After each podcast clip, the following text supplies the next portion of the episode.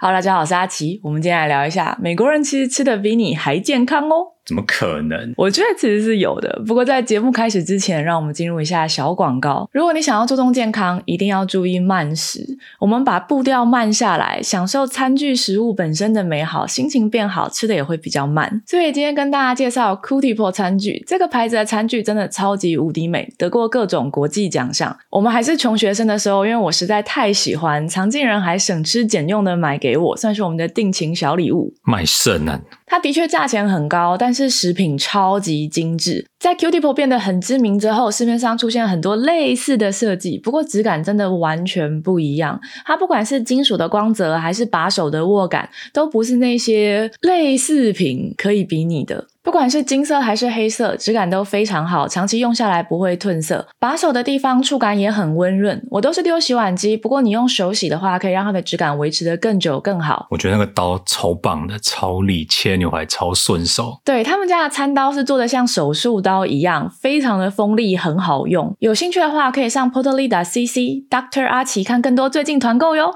好，让我们进入正式节目了。我觉得大家好像都印象美国人只吃垃圾食物，其实真的是不一定。我觉得这非常的看区域，在美国的大城市或者是西岸这边啊。我觉得很多美国人吃的根本比台湾人还健康。真的，就是去到有一些城市，每次一下飞机就觉得发现自己的身材非常突出。没错，因为我觉得美国人很注重展现自己的身体，所以他们路上很多人是练的超大的肌肉，然后故意全部 露出来，穿那种很贴身的衣服。女生的话呢，常常就只穿一个运动内衣跟很贴身的瑜伽裤走在路上，所以如果身材不好的话，就会很明显。相较之下，我觉得台湾人虽然比较瘦，但是常常没有什么肌肉这样。而且我觉得台湾人的饮食啊，很多加工制品，因为台湾人生活可能比较忙碌，很多都是直接买外食嘛，几乎都以淀粉为主，你根本看不到什么原型食物。可是美国的肉非常便宜，美国一磅的肉啊，可能就八美元不到。大家吃的猪肉、牛肉很多都从美国进口嘛，所以你可以想象，在美国绝对是更便宜的。所以美国人其实吃非常多原形肉类，然后那些注重身材的人呢，原上只吃肉跟沙拉。跟水煮蛋，所以因为很注重身材，真的很多人的饮食远比台湾人健康的。我们之前回台湾的时候，你记不记得在那个防疫旅馆，每一餐都都在吃淀粉，就觉得各式淀粉，想说哇，这个台湾人。要吃外食，真的没有什么原型食物可以叫，不然价钱就会到非常的贵。就算你叫所谓的健康便当，常常里面也超过一半都是饭，然后没有什么肉，没有什么菜啊。反而美国，你很轻松的就可以在超市里面买到一大碗的沙拉，跟旁边一大块的肉这样。我觉得那个时候我们在防御旅馆叫额外的蛋白质来加菜，你记不记得？记得好像是什么面线，然后隔天又是一个什么炒面。我记得有一天早上我超受不了的，面线羹配水。水果再配甜奶茶，我想说不是三个都是糖吗？为什么没有任何的蛋白质？为什么没有任何的蔬菜？我不明白。美国很大，所以每个区域的人饮食习惯跟体态都有非常显著的差别。像我之前在密西根念书嘛，那边的人真的都比较大只。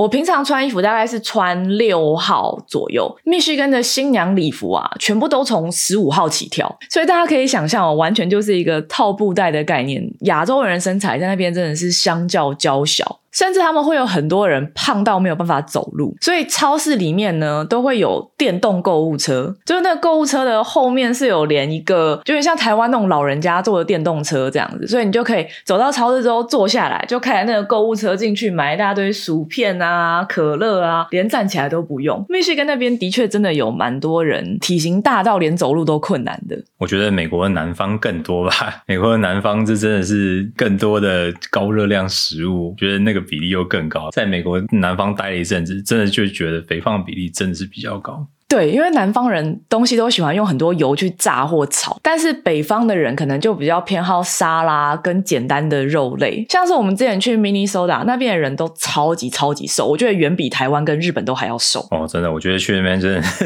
觉得有点精神压力超大的，每个人可能都只有我的一半。因为他们那边的人除了吃的很健康之外，非常热爱慢跑跟骑脚踏车，即使是冬天下雪，他们的交通工具还是以脚踏车为主，然后。整个城市都非常讲究环保，所以觉得开车是一件很不环保的事情。所有人都是大众交通工具，走路、脚踏车，所以每个人都超级超级超级瘦这样。但大家对于美国人很胖的这个印象，的确是事实没错。我觉得美国人的饮食习惯非常取决于他们的收入跟住在哪里，就每个地区的人差很多，收入不同的人也差很多。你猜啊？全世界两百个国家来排名，美国肥胖度是第几名？高淀粉、高糖分的国家，像什么那种墨西哥，感觉可能可能是前面一点。那我觉得美国算个第五名。男生十三名，女生第三十名，所以我本来以为美国应该会更靠前，怎么样应该是前五前十吧。但其实美国的排名真的没有大家想的那么高。不过呢，它的确是先进国家里面排名最前面的。我觉得很有趣的是，排在美国前面的国家几乎都是那种海岛国家，什么东加啊、大溪地啊那种感觉国土很小，一个小小海岛的。因为他这份研究啊，主要只看 BMI，他也不看肌肉量，不看脂肪率，所以我觉得是有一定程度的失真的。再来。是，他是算总人口中有几 percent 的人是肥胖的，他没有看有多少人是超级无敌可怕的肥胖。因为我觉得，如果把那个肥胖比例算进来啊，美国那种胖到真的没办法走路的人，的确是蛮多的。像那个什么的 TOC 啊，The Life Channel，它有一个叫做“我的六百磅什么什么东西”，然后他就是专门就是在讲一个德州的一个的抽脂手术医生的所有病人。然后六百磅是三百多公斤的意思吗？呀，所以他他们他们每个人都要经过。过一个就是每个人要先减那个，比如说什么一百多磅，然后让医生确定说哦，你的身体是比较瘦的状况下有办法承受手术，他才会愿意帮你手术。而且这个节目超级红。美国的加工制品是比新鲜的蔬果便宜的，肉真的非常便宜，肉比台湾还要便宜。比方说一颗青椒，就算去很便宜的超市买，可能也要一美元，但是麦当劳一个大麦克也只要一美元啊。所以如果你今天是一个收入比较低的人，当你发现可乐比水还便宜，汉堡薯条比。比你去买一颗青椒还便宜，那你会吃便宜的食物，还是会直接就吃素食每一天？其实是一件很好选的事情吧。但他们这样的饮食习惯，的确造成他们糖尿病比例的人口非常高。所以穷人为了省钱，都吃一些垃圾食物，结果就因为生病而要买药，变得更穷，进入恶性循环。这个的确是美国的健保系统非常需要面对的一个问题。不过，你猜美国人口肥胖比例大概是多少？我觉得会不会每个国家必然在标准不一样？我决定随便猜一个数字，二十 percent 好了。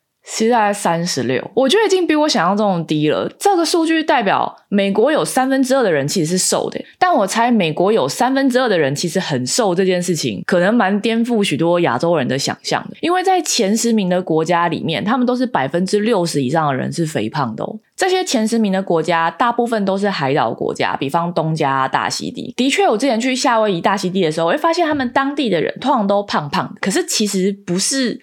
胖而是壮的感觉，就感觉每个人都非常孔武有力。我觉得人每个人都长得有点像那个蒙阿娜的那个海神，真的很像蒙阿娜里面的角色，就是壮壮的。可是你也不会说他病态的胖，所以这就是 B M I 的一个很不公平的地方吧。B M I 并不能够很完整的代表每个人的健康状态，但因为这份研究它主要只看 B M I，所以就会变成前十名肥胖的国家都是这些海岛国家。而且我觉得一个点啊，像我们之前讲的那些蔬果啊、优质蛋白质啊。其实价钱都蛮高的。那海岛国家因为通常资源很不丰富嘛，他们很多东西要从外面进口进来，所以本土产的蔬菜水果肯定是不够的。那这样的情况下，他们容易比较偏胖，好像蛮合理的。你看，像我们之前去大溪地玩的时候，当地的饭店经理说，他们都只是什么鸡肉。跟米，chicken and rice，因为其他东西都太贵了，当地根本买不到，都是进口来给观光客吃的。你如果每天只吃鸡肉饭的话，要不胖也难吧？但是蔬菜是非常非常稀有，每天晚上那个凯撒沙拉就会迅速被所有人抢光，因为大家都找不到蔬菜吃。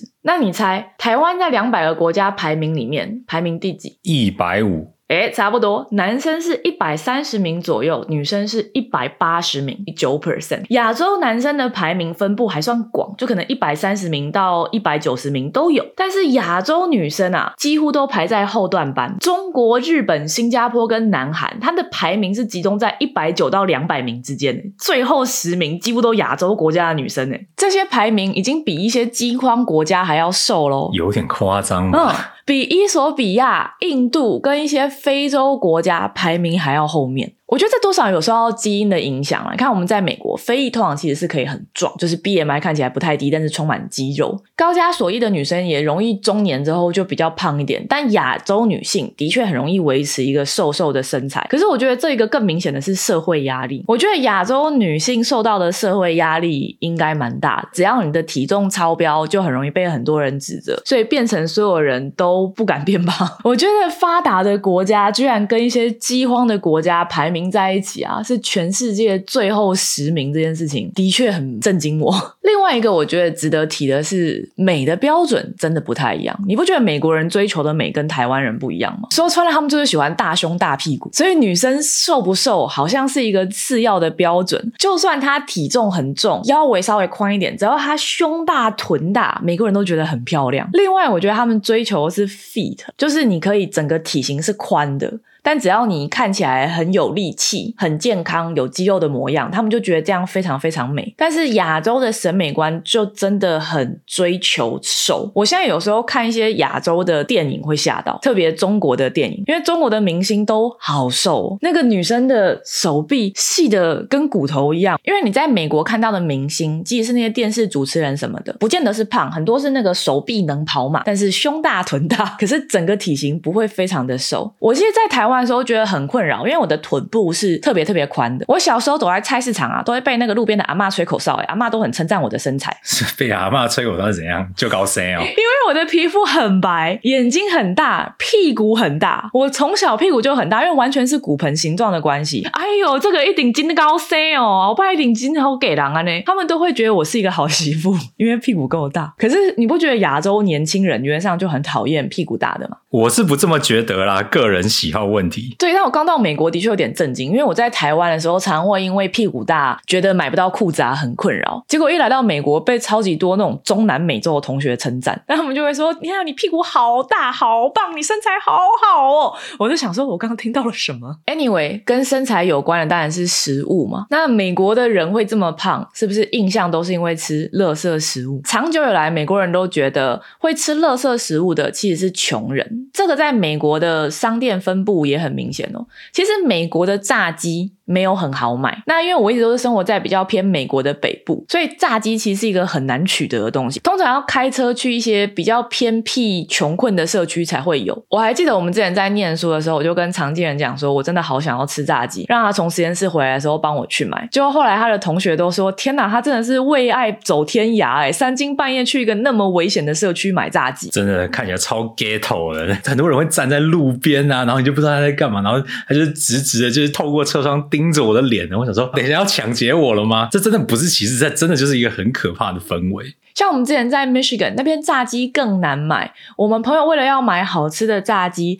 就还跑去底特律旁边，然后那个炸鸡店的柜台窗口啊是有装铁窗的，有像那个铁栏杆跟防弹玻璃，然后你的炸鸡就是透过一个小小的洞这样递出来。但最近美国政府发布了一个研究，吃最多垃圾食物的是有钱阶级跟二十到四十岁的年轻人，因为他们没有时间。垃圾食物的定义是什么？麦当劳、肯德基、Taco Bell 这种你。开过去五分钟内就可以买到食物，简单吃一吃解决的。这份研究发现，收入的差距啊，对于吃素食的比例影响其实是微乎其微的。但有钱的吃的比没钱的多一点。虽然素食店都开在一些比较穷困的社区，但常常是一些比较有钱的人去买。不过，他这份研究的收入集聚其实并不是很大了。他主要是去比那个联邦定义的贫穷线，就在贫穷线附近的人其实是不太吃素食的，他们会自己煮。但如果看年龄的影响，就差非常多啊！老人家是几乎不吃素食的，因为他们时间很多，都可以自己煮。那大概二十岁到四十岁这个工作忙碌的人，就变成没有时间煮饭，会以吃素食为主。其实我觉得美国一个很糟的事情是，他们薯条定义上是蔬菜，因为他们是学校会供营养午餐嘛。可是他们后来通过了一个法律，就是说学校营养午餐里面一定要有蔬菜。可大家也知道处理蔬菜就是比较麻烦，所以那些供应商呢，就让马铃薯符合蔬菜的定义，所以你提供炸薯条其实是可以算是蔬菜。我觉得这的确是美国国一个很大的问题，就是他们可以吃的很健康，你在超市里面就可以很轻松的买到肉类跟洗好的沙拉。可是很多时候我们出去玩的时候，根本就只有薯条、汉堡可以吃，因为那些旅游胜地的旁边啊，比方国家公园里面，几乎就只有薯条、汉堡啊。而且小时候接触的食物啊，其实是会很强烈的影响一个人一生的食物偏好的。你看，我们到现在在美国住了这么久，我们是不是还是偏好亚洲食物？吃美国食物还是会觉得有种没吃到东西的感觉。没错，因为这是一种 child memory，小时候吃的东西会给我们很大的安慰感，所以我们其实长大了，在美国生活二三十年之后，我们还是会偏好亚洲食物，因为我们会觉得那个才有妈妈的味道，可以这么说吗？小孩脱离母奶，从副食品时代，最好就要吃各种不同的食物，长大之后就会比较不挑食。所以现在还蛮多专家呼吁说，应该要在学校里面提供健康的食物，这样整个世代的饮食习惯才有办法变健康。我觉得这场战役应该是输定了。你有没有看过，就是美国那个超市那些 Lunchable 啊，都不知道这是 What I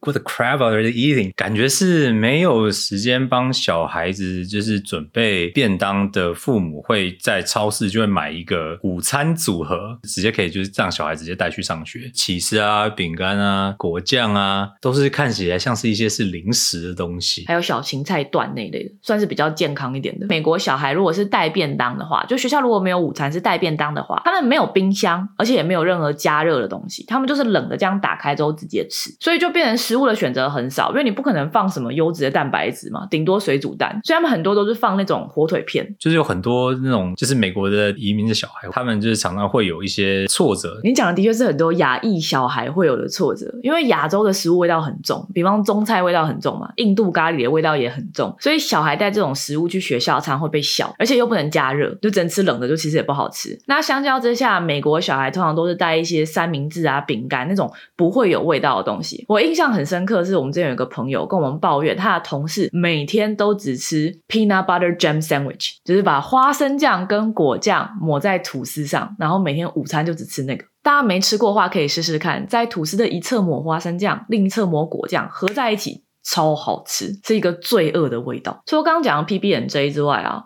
他们最喜欢的巧克力就是里面塞满了花生酱，叫 Reese。万圣节最受欢迎的糖果就是巧克力咬开之后会一堆花生酱流出来。汉堡里面放花生酱，感觉比放煎蛋还常见对不对？那我思考一下，我有吃过花生酱的汉堡吗？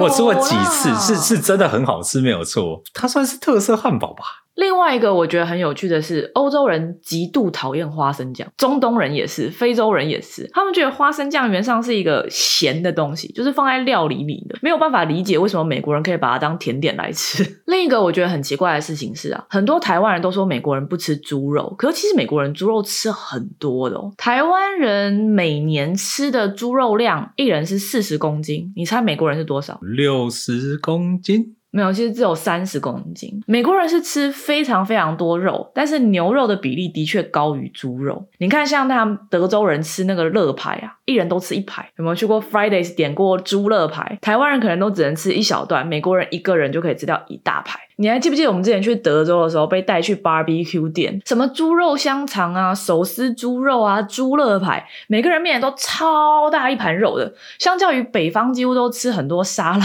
这件事情，真的有显著的文化冲击。再来是南方人真的比较喜欢吃油炸的，除了炸鸡之外呢，他们会把很多东西拿去炸，像是 Oreo 也用炸的啊，鳄鱼肉也用炸的啊。就感觉什么东西炸一炸就会变好吃，这样。最强的乐牌，我个人觉得在阿拉巴马一个叫做 Sauce S A W 的一一家乐牌店，而且那个肉跟它的酱搭配真是天衣无缝。美国南方的乐牌真的是很好吃，而且各种口味的都有，每一家的酱的味道会有点不太一样，然后有些是用香料去烤的。其实我比较喜欢干乐牌，嗯，我比较喜欢湿的，就是充满了各种甜甜的酱，各种 sauce，因为有时候会有一些就是比较烟熏味的 smoky 的酱，那。那种也很棒，你还记不记得我们之前还会去那个 Rip Festival？对，有一个乐牌节，会有很多南方的得奖店上来开餐车，每一家都只卖乐牌，我们就可以一大群朋友，大家去不同家买，然后每个人每一家吃一根，真的是超爽。另一个东西我觉得是内脏，很多人都说美国人不吃内脏嘛，可是我后来发现他们农村人其实吃很多内脏。农村时代的时候，你食物可能比较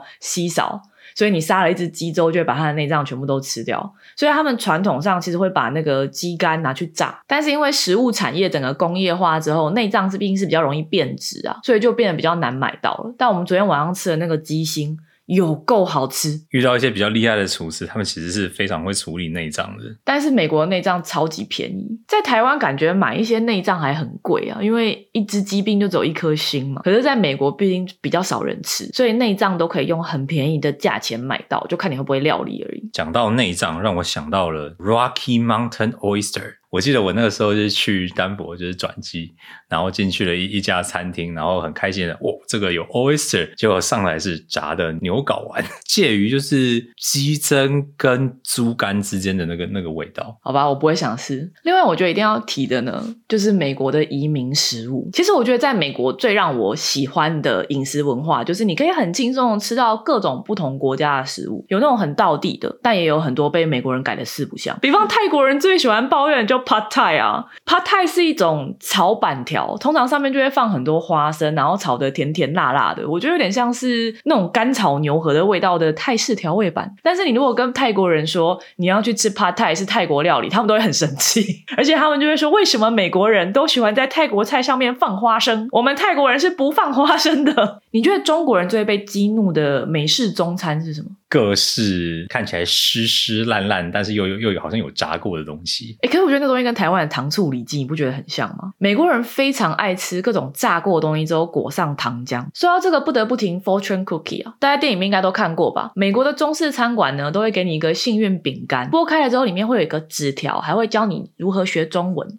但问题是，那东西是日本人发明的，它是一个日本人在旧金山发明的。说实在话，我不是很懂为什么一个日本人发明的饼干，最后变成了中式餐馆的代表文化呢？另一个我觉得很有趣的是，美国日本餐厅几乎都是中国人跟韩国人开的吗？真的纯粹的日本匠人蛮少的。圣诞节的时候，如果出去玩。原则上只有那种超级高级的昂贵餐厅会开，不然就是中餐馆会开，其他移民常常都不开的。但我真心的觉得，美国人对移民食物是有一点点歧视的。如果是欧系国家的餐厅，比方西班牙菜、法国菜，通常都很贵；日本餐厅也很贵，但是韩国菜跟中国菜就往往都卖的很便宜。我觉得比较像是店家自己的选择，哎，我不会觉得这是歧视。我觉得的确可能是跟国家文化比较有关系。南美洲人或者是华华人、韩裔的确比较喜欢开那种便宜的小餐馆，这个我承认。但日本人要开餐厅，的确好像都比较想走高级一点的路线。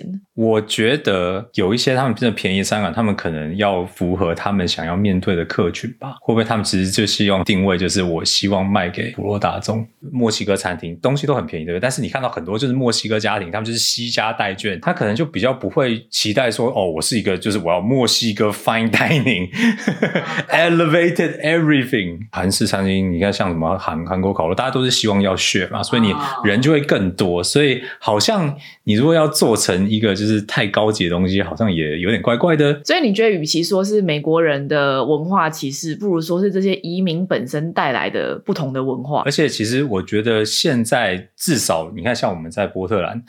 这边其实非常的喜欢国际文化，我觉得这是在美国某些城市最近越来越蓬勃的事情，就是他们会希望越来越多元素进驻。像我之前在 Michigan 的时候，我就觉得当地很多人反对国际化，他们觉得我们就是要维持我们美国的特色，美国食物是最好的。但是西岸的确非常多人喜欢外国文化，即使是很高级的美式餐厅，它的酱汁也很喜欢用一点鱼露啊，用一点。酱油啊，就加点亚洲文化进去，大家就想要可能做一个猪排，但是它不用任何美国酱料，它就加一点亚洲酱上去，然后没吃过美国人就觉得哇，好特别哦，好 fancy 哦，好国际化。